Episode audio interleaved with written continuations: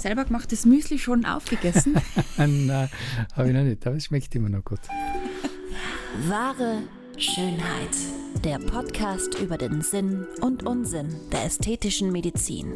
Mit Dr. Carlo Hasenöhrl und Sabrina Engel. Carlo, also heute ähm, hast du ein ganz besonders strahlendes Gesicht. Und nicht ohne Grund. Nein, es war, war toll heute. Also ich habe ein Feedback bekommen von einer Patientin, die eben genau die Punkte rausgestrichen hat, die mir so wichtig sind. Sie hat gesagt, sie hat ihre, das Ergebnis jetzt das erste Mal gesehen und, und findet, dass es einfach total zu ihr passt und, und komplett natürlich und überhaupt nicht operiert ausschaut. Und, und uh, das, wie hat sie geschrieben, das was, was, uh, was der Herrgott vergessen hat, habe ich nachgebaut, so in der Art, wow. im Stil. Also total nett, ja. Ich war ganz, ganz happy mit dem mit der Nachricht und sie mit dem ja. Ergebnis, ja. Und was mich besonders freut, und da müssen wir eher mal, glaube ich, drüber reden, ist, die hat, ähm, die hat so Kopfschmerzen und so Verspannungen ähm, und und da habe ich gesagt, ja, wir probieren was. Und äh, ich bin ja in diese Mesotherapie ein bisschen reingerutscht, mhm. über die Ästhetik eigentlich. Also, äh, weil das wird ja in der Ästhetik auch angewendet. Äh, wobei ich bei der Ästhetik ganz ehrlich gesagt nicht so wahnsinnig überzeugt bin davon. Ähm, ja. Ja, es gibt schon so ein paar Anwendungsbereiche, wo man sagt, okay, das, das ist ganz gut. Aber wo es wirklich ein Hammer ist, ist die Schmerzbehandlung. Mhm. Und, und äh, da gibt es also so richtige Erfolgsgeschichten, die man gar nicht, die, die so unglaubwürdig klingen, aber tatsächlich wahr sind. Eben die Patientin hat eben auch geschrieben, seit die, wir haben das einmal gemacht. Ja, jetzt mhm. hat so Schulterverspannungen, ich habe richtig gesehen, wie es den Muskel zusammenzieht. Oh. Und dann habe ich das gemacht und das sind ja wirklich minimalste Mengen an zum Großteil homöopathischen Mitteln, die man da, in, die man da ganz oberflächlich in die Haut einritzt, mehr oder weniger. Man schaut ein bisschen aus, wie ausgepeitscht oder oh wie, am Katzenkampf danach. Und seither braucht sie keine Medikamente mehr. Und das ist Wahnsinn. jetzt schon über zwei Wochen her. Also es ist wirklich cool. Und eine andere, andere Story war Marathonläufer. Also der hat sich auf, auf, auf dem, ich glaube auf dem Wien-Marathon vor vielen Jahren war das schon vorbereitet mhm. und hat plötzlich so Knieprobleme gekriegt. Nichts, also keine Verletzung, sondern einfach so wie eine Abnutzung oder Über, Überlastungserscheinung. Und, und äh, ist über Umwege dann auch zu mir gekommen. Und ich habe ihn dann auch mit Mesotherapie behandelt und der ist den ganzen Marathon durchgelaufen. Und das war zwei Wochen vor, der, vor Marathon ist ihm das passiert. Das, das halt sind schon coole Sachen. also diese. Mesotherapie ist ja nicht ganz unumstritten, mhm. ähm, auch in der, so in der, in der Schulmedizin. Aber ich bin überzeugt davon. Also das ist äh, wirklich eine geniale Therapie mit, mit gering, geringsten ähm, Mengen an Medikamenten, zum ja. Großteil homöopathischen Mitteln. Und, aber es funktioniert. Aber wollen wir das ganz kurz anreißen? Nochmal, du hast eben vorher gesagt, wie Katzenkratzer. Wie geht man da genau vor bei dieser Mesotherapie? Ja, man muss einmal äh, eruieren, wo sind quasi die zuständigen oder die, die darüber gelagerten Hautareale, die man diesem Organ oder diesem Muskel zuordnen kann. Also da gibt es eine eigene Wissenschaft. Ja, ich bin mhm. ja jetzt sicher nicht bis ins Detail ausgebildet, aber so ja, doch ähm, mich sehr intensiv damit auseinandergesetzt. Und ähm, dann wird in diesem Bereich wird der sogenannte Nappage gemacht, heißt es. Also da, da, ich nehme eine extrem kurze Nadel, die ist drei Millimeter lang. Ja? Ganz, ganz dünn. Und äh, mit der ritzt man praktisch die unter Beigabe von diesem äh, Medikament, also mhm. das ist in der Spritze hinter der Nadel, und da ritzt man dann praktisch die Hautoberfläche ein bisschen ein, dass es so, dass man einfach wie ein Kratzer, man macht einen richtigen Kratzer rein. Mhm. Und dann, dann setze ich meistens noch ein paar Quadeln, also ein paar hm, kritische Punkte, wo ich merke, da ist so ein Punktum Maximum praktisch des, des Schmerzes, da setze ich dann noch eine kleine Quadel. Und das Erstaunliche ist, wenn jetzt zum Beispiel jemand einseitig verspannt ist, yeah. dann sieht man auf der Seite, wo der verspannt ist, eine wesentlich stärkere Hautreaktion als auf der anderen Seite. Mhm. Und äh, ja, und danach muss man warten, dass das Ganze sozusagen ein bisschen einziehen kann. Und fertig. Und bleiben da Narben? Nein, nein, nein. So nein, oberflächlich nein, halt Das ist, ganz oder? oberflächlich. Wie ein, wie ein Kratzer, wie wenn man sich was hier an einem Rosenstrauch oder, oder eben äh, bei einer Katze oder so Begegnung mit einer Katze. So, so ein oberflächlicher Kratzer, aber Okay. Narben bleiben keine. Und in welchen Bereichen kann man das überall anwenden? Das geht vom, vom, äh, praktisch von Kopf bis Fuß. Also ähm, ich, ich verwende es hauptsächlich so eben bei Migräne. Ich habe mich ein bisschen auch mit der Migräne auseinandergesetzt. Es gibt ja auch eine operative Therapie der Migräne, also Okay. Operation bei Migräne Ja. als Dauerlösung. Botox als, als äh, vorübergehende Lösung ist ja sehr bewährt. Mhm. Und, und es gibt aber eben auch so Kopfschmerz, also, oder, oder verspannungsbedingte Kopfschmerzen, die also ausgehen von wirklichen massiven Verspannungen im äh, Schulter-, Nacken-, Rückenbereich. Und äh, da funktioniert die Mesotherapie zum Beispiel ganz hervorragend. Dann, dann auch bei, ähm, bei Hüftproblemen, bei Knieproblemen, ja, bis zum Fuß runter geht es Ja, eigentlich Wahnsinn. ganz gut. Kann man vielleicht, das wäre jetzt ganz spannend für die Folge, ähm, so ein bisschen anreißen, welche Methoden generell in der ästhetischen Medizin oder in plastischer oder rekonstruktiver Chirurgie verwendet werden, um jetzt nicht dem ästhetischen Sinne zu dienen, sondern eben so, wie wir jetzt schon angerissen haben, eben Schmerzen zu verhindern oder vorzubeugen. Also in der plastischen Chirurgie, da Ja. reicht der Podcast nicht. Der gibt so viel. Schon wieder so ja. ein Thema, das gibt es ja nicht mit uns. Nein, es ist, also jetzt rein Schmerzbehandlung, es fängt Mhm. ja eben bei solchen Sachen an, wobei jetzt das nicht der, der, allein der plastischen Chirurgie zuordnen will. Ja. Ähm, mache auch Neurologen. Ich bin halt einfach durch die Ästhetik in die Mesotherapie und damit einfach in diese, in diese Schmerzbehandlungsschiene Mhm. hineingekommen. Und, äh, und äh, Botox ist sowieso unser tägliches äh, Tool. Also äh, das verwendet man ja auch dauernd. Es gibt natürlich schon auch äh, Dekompressionen, also wo man, wo man zum Beispiel einen, einen einen Druck auf einen Nerven operativ entlastet. Ganz ein klassisches Beispiel ist äh, das Karpaltunnelsyndrom. Mhm, Äh. Also das ist ja ein, ein, äh, ein Druck auf den Nervus medianus, also auf den sensiblen Nerven, der die Finger versorgt, zumindest Mhm. Finger 1 bis äh, viereinhalb oder dreieinhalb, also der halbe Vierer. Und äh, die, der, im Handgelenkbereich gibt es eine Engstelle und da kommt der ganz gerne mal unter Druck. Mhm. Und das tut dann richtig weh. Also äh, beginnt meistens mit einem Kribbeln in der Nacht, dass die Finger so einschlafen, man Ja. schüttelt dann die Hand, dann macht sie wieder auf. Und dann, äh, dann äh, wird es aber immer ärger und dann kommt es wirklich zu langfristigen Schmerzsymptomatiken. Mausarm, wie man eigentlich auch sagt, oder? Genauso wie, bei, wie beim Ellbogen, die, die Maus, das ist, Ja. ist, ist übrigens auch eine Stelle, wo es ganz gern zu Kompressionen kommt, die, die dann auch zu Ausfällen im, im Fingerbereich führen können. Mhm. Und da entlastet man den Nerven. Also man macht einfach einen Spalt in das Band und dadurch hat der Nerv dann wieder Platz und erholt sich im Mhm. Normalfall wieder, wenn man es nicht allzu spät macht. Und da ist ja wieder das, äh, dieser Mausarm, der entsteht ja eigentlich durch die Fehlbelastung des Handgelenks ja auch. Da kann man wirklich sagen, diese Mäuse, wo man diese Unterlage hat, wo man das Handgelenk richtig ablegen kann, die haben schon ihren Sinn und ihren Zweck, gell? Dass Diese die durch- Polster. Ja, Ja, genau, diese ja, ja, nein, nein, gepolsterten Frage. Mauspads. Es gibt ja, es hat ja in Amerika, ich weiß nicht, wie es jetzt ist, ja, aber es hat in Amerika Firmen gegeben, dann die Sekretärinnen sich prophylaktisch eine Karpaltunneloperation machen lassen müssen, sonst sind sie, sind sie gar nicht eingestellt worden. Ja. das ist auch schon es brutal. ist- es, man kann alles übertreiben, ja. das ging in Europa Gott sei Dank nicht. Aber, aber es, ist, es ist wirklich, das ist eine richtig typische Schreiberkrankheit. Mhm. Also für jemanden, der viel am Computer sitzt oder viel an der Tastatur ist und vielleicht dann nicht so jetzt aufpasst, dass das ergonomisch ist, da kann Mhm. das sehr wohl passieren. Ich meine, die Tastaturen haben sich massiv verbessert in der Richtung. Absolut. Äh, aber äh, trotzdem, es, es ist bekannt. ja. Es trifft auch mehr Frauen als Männer. Also es ist viel häufiger bei Frauen.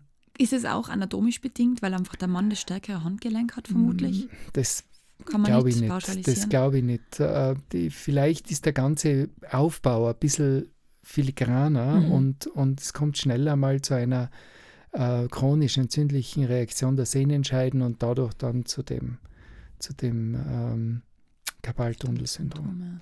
Was bei Männern zum Beispiel, was Männer, weil es einfach ein Männersport ist, ist äh, die Motorradrennfahrer. Mhm.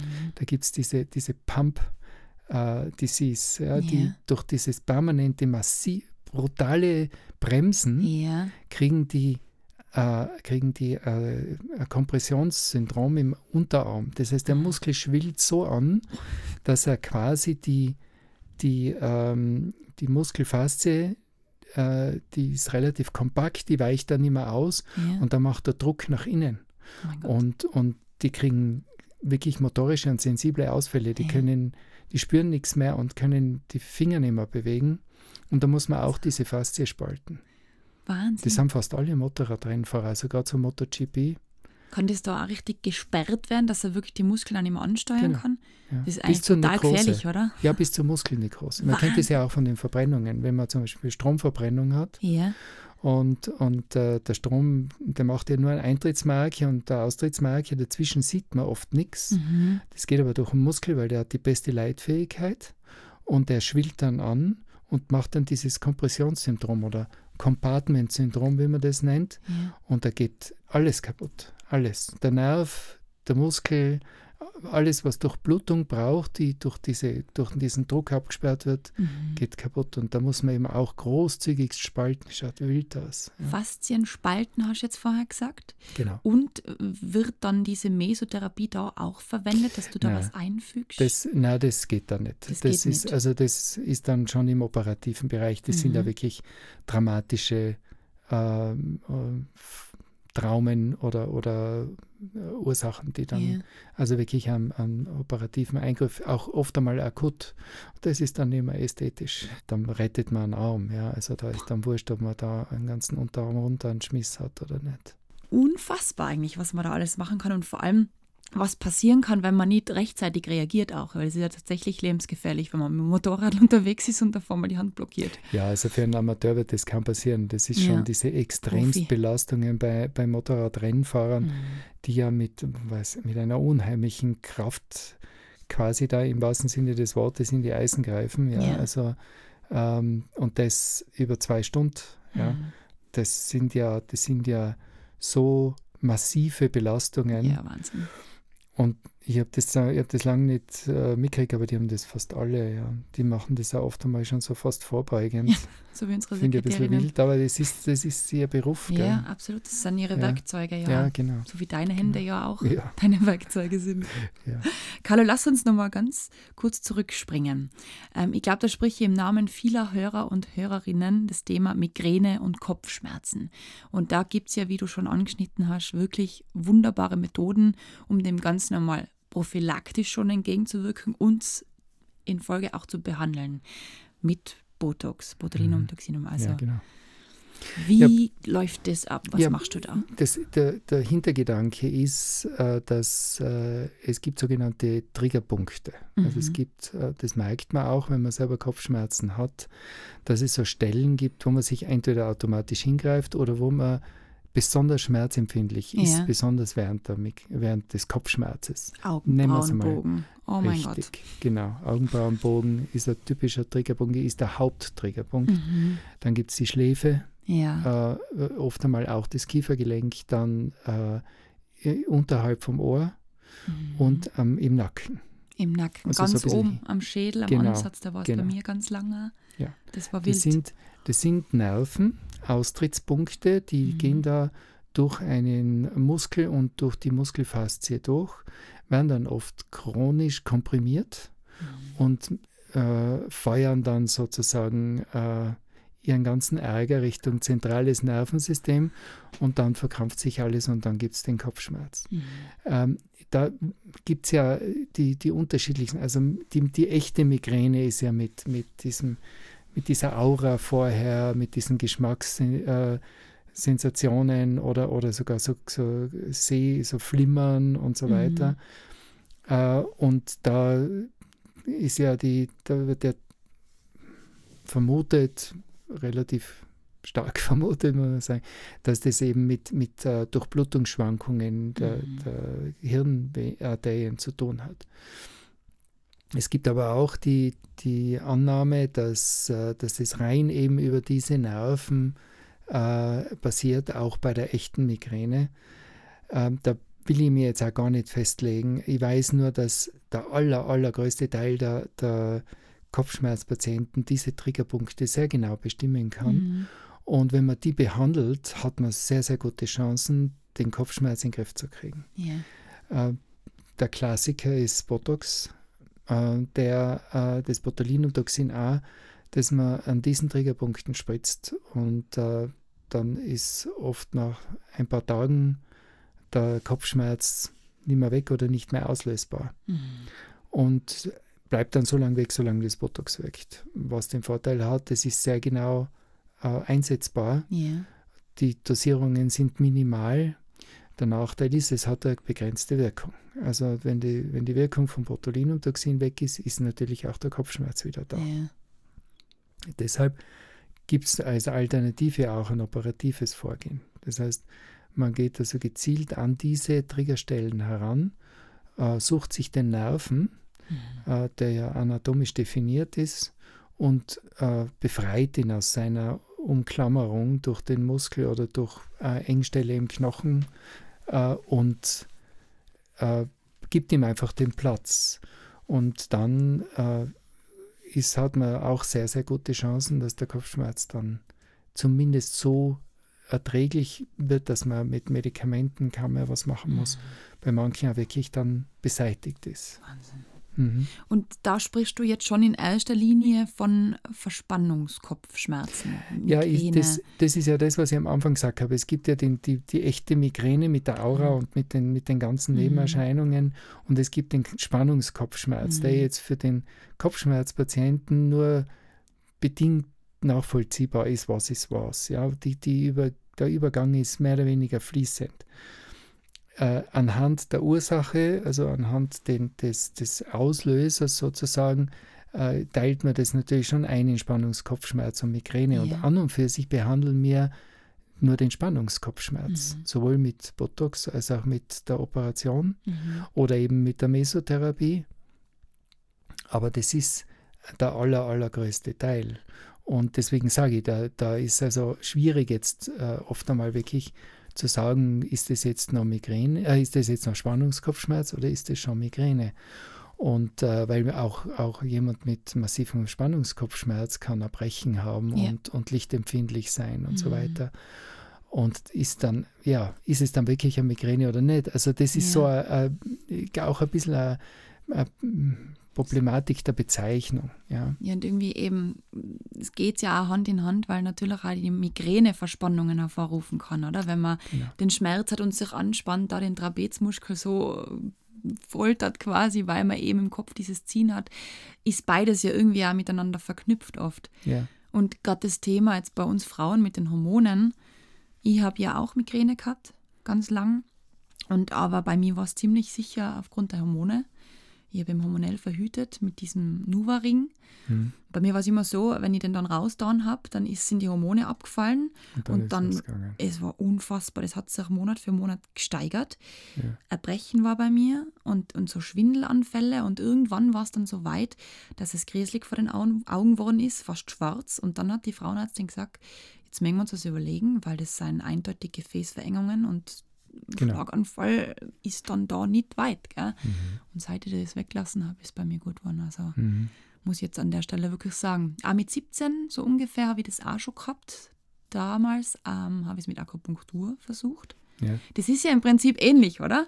Man tut genau diese Nervenenden triggern und kann sie dadurch ja auch wieder lockern.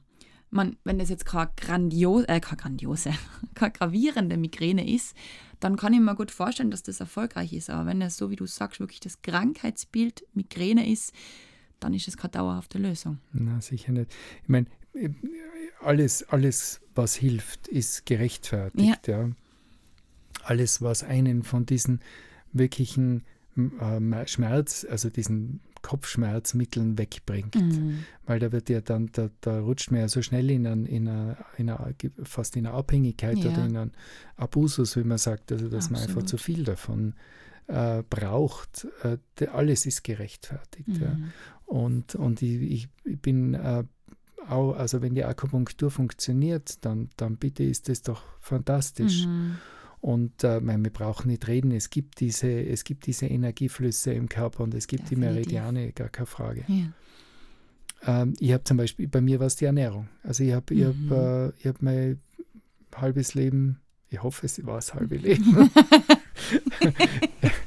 mit Kopfschmerzen zu tun gehabt und, äh, und habe, äh, und hab, äh, also bin nie ohne Aspirin aus dem Haus gegangen. Ja. Wahnsinn. Und zweimal in der Woche war ganz normal. Und dann habe ich einmal äh, äh, so das Gefühl gehabt, ich brauche jetzt einmal, ich muss einmal schauen, dass ein paar Kilo weggehen. Mhm. Da habe eine Ernährungsumstellung gemacht und seitdem habe ich keine Kopfschmerzen mehr. Ja, Wahnsinn. Ja. Das ist unfassbar. Und das können wir jetzt eigentlich auch auf den Punkt bringen. Man muss ja mal abchecken, was ist die Ursache für, für den Kopfschmerz. Ernährung, Hormone, Verspannung. Migräne ist natürlich der nächste Schritt. Das kannst aber du als plastischer Chirurg auch herausfinden. Jein, ja, also ich, ich kann zumindest, ich kann zumindest äh, äh, feststellen, kann ich helfen oder nicht. Mhm. Ich bin, also es ist, ist so wie mit, mit äh, m- anderen, zum Beispiel, nehmen- wie, wie mit der Akne zum Beispiel. Die hat so Mhm. viele Ursachen. Ja. Und, und äh, es kommt dann einfach darauf an, kann man jetzt diese Ursache äh, erreichen, ausschalten Mhm. oder, oder beeinflussen positiv, dann, dann äh, kann man helfen. Mhm. Und man muss aber auch dann einmal sagen, sorry, aber das, äh, da würde ich jetzt zum Neurologen oder Ja. zum Kopfschmerzspezialisten, also Migräne-Spezialisten gehen. Ich be- bezeichne mich jetzt bewusst nicht als Migräne-Spezialist. Ich bezeichne mich, wenn dann, als jemand, der sich sehr intensiv mit, mit Spannungskopfschmerz Mhm. auseinandergesetzt hat, aus eigener Erfahrung. Was mich noch brennend interessieren wird, mit diesen Triggerpunkten, von denen du sprichst, wo man das Botox reinspritzt, gell? Ja. Wie kann man sich das vorstellen? Hat man da dann kurzfristig wirklich so kleine Kugeln oder wie zeigt sich das? Verbreitet sich das dann schön flächig oder weil man das ja doch sehr lokal anwenden muss? Das Botox. Ja. Nein, die, die Menge an Botulinumtoxinase ist so wahnsinnig gering, das sind Ja. 0,01 Milliliter. Okay. Das Also das ist kein sehen. Pinkel. Ja, und außerdem spritze ich das da ein bisschen tiefer. Ja.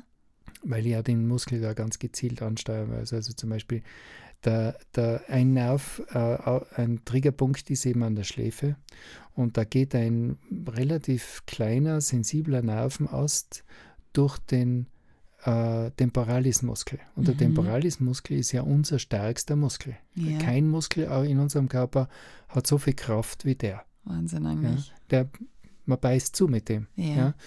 Und, äh, und da kann ich ruhiger mal was reinspritzen. Gell? Da passiert eigentlich so jetzt nichts. Also man bei, kann trotzdem noch zubeißen. Aber diese, diese Muskelfasern, die eben den Nerven genau an der Stelle einfach unter Druck setzen, die muss man erwischen. Mhm. Also das ist so, ein- so ein, wie soll man sagen, ungefähr so einen halben Zentimeter Durchmesser, jetzt circa gesagt, ja. äh, sollte, man, sollte man hinkommen, damit die Muskeln an der Stelle einfach loslassen. Und wenn man es Okay. erwischt, dann hört auch der Super. Kopfschmerz auf. Und Risiken in dem Sinn bestehen da jetzt nicht wirklich, weil Nicht wenn du wirklich. nicht gleich triffst, dann Das größte Risiko ist, dass es nicht hilft. Aber es ist, es ist, es hat jeder noch seinen Kopf da halten, weil ich mache ja auch am Hinterkopf, eben da beim, beim, beim Ansatz Mhm. von dem von, von der Muskulatur am, am Schädel, da gibt es Ja. eben auch, da gibt es äh, Occipitalnerven, ja. Äh, und und da, äh, da muss man eben auch schwächen. Und ähm, da wackelt man aber deswegen nicht mehr mit dem Kopf. Also das, das Okay. macht da nichts. Okay. Ja, Wahnsinn. Nein, es gibt keine, es gibt jetzt nicht, ein Bluterguss kann einmal passieren. Das ist maximal. Weil man halt mit einer Nadel arbeitet und Genau. ja, das ist ganz normal, wenn man Gefäß oder so trifft, oder? Vermutlich. Cooler Exkurs, würde ich sagen, Carlo. Ja, wirklich ein Oder? Exkurs. Hat eigentlich jetzt mit der plastischen Chirurgie ja, ja auch Voll. zu tun, aber Wie man sie Ja. halt auch anwenden kann, in Genau. welche Richtungen Mhm. man gehen kann, das Mhm. finde ich voll spannend. Und jetzt ist unsere Aufgabe, ähm, zu beschließen, mit welchem Körperteil wir uns in der nächsten Episode beschäftigen. Was hättest du denn gern? Ja. Also, also, äh, mir brennt, also ich freue mich ja schon so auf unseren, auf unseren Nasen-Podcast, ja. Mhm. aber ich glaube, wir waren jetzt dauernd im Gesicht unterwegs. Ja. Immer im Gesicht. Sehr Ja. Wahnsinn. Also, Jetzt sind wir mal weiter runter. ja, gehen wir mal ein, St- äh, ein, ein, ein ordentliches Stück runter. Wie wäre es mal mit dem Bauch? Das finde ich super. Vor allem jetzt Ja. für den Sommer. Ich glaube, da werden wir viele ansprechen. Bauchstraffung, oder? Was man alles machen Genau, kann. Genau. Das hört in der nächsten Episode. Wir freuen uns drauf. Das war wahre Schönheit. Lasst uns gemeinsam die größten Schönheitsmythen aller Zeiten aufklären und schickt uns dazu eure Fragen und größten Anliegen an podcast at excellentbeauty.com. Immer her damit und keine Scheu. Wir freuen uns auf euch. Bis bald!